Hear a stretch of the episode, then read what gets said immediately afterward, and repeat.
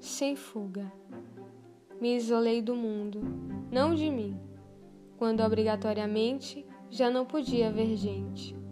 E tive que lidar com os meus confrontos, com os meus anseios, sem deixar para outro dia e me prender nessa eterna rotina do ir e vir.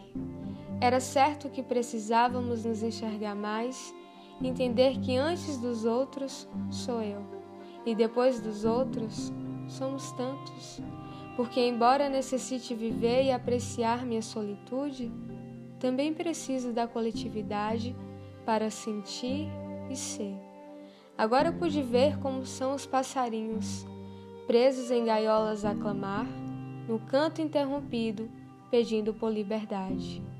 Agora compreendo a revolta do universo, que não viu só os seus passarinhos engaiolados, e sim todas as espécies esquecidas, desprezadas, ignoradas e tantos outros adjetivos que façam notar a destruição. No conforto de minha casa e no conforto de alguns lares, é fácil dizer: fiquem todos em casa.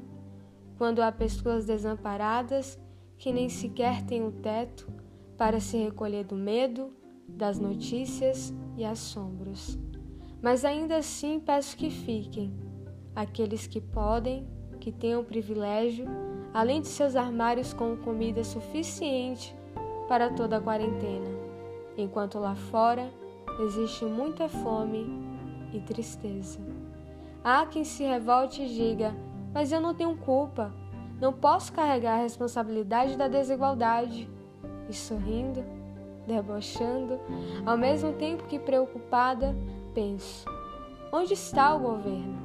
A Constituição que assegura os direitos, que teoricamente diz nos amparar em estado de emergência. Vocês sabem onde está? Ah, já sei. Está no despreparo, na ambição, nos cofres abarrotados de grana, lavagem de dinheiro, corrupção escancarada, podres, canalhas que ainda riem da nossa cara, até fazem piadas. E nesses minutos de pura ignorância e ganância, corpos enfileirados esperam para serem enterrados. Mas eu me isolei do mundo, mesmo que as angústias permaneçam e me matem mais do que um vírus. O poema foi inspirado no momento em que estamos vivendo, na busca que faça cada um refletir e repensar não só sobre suas questões pessoais. Se cuidem e até o próximo episódio.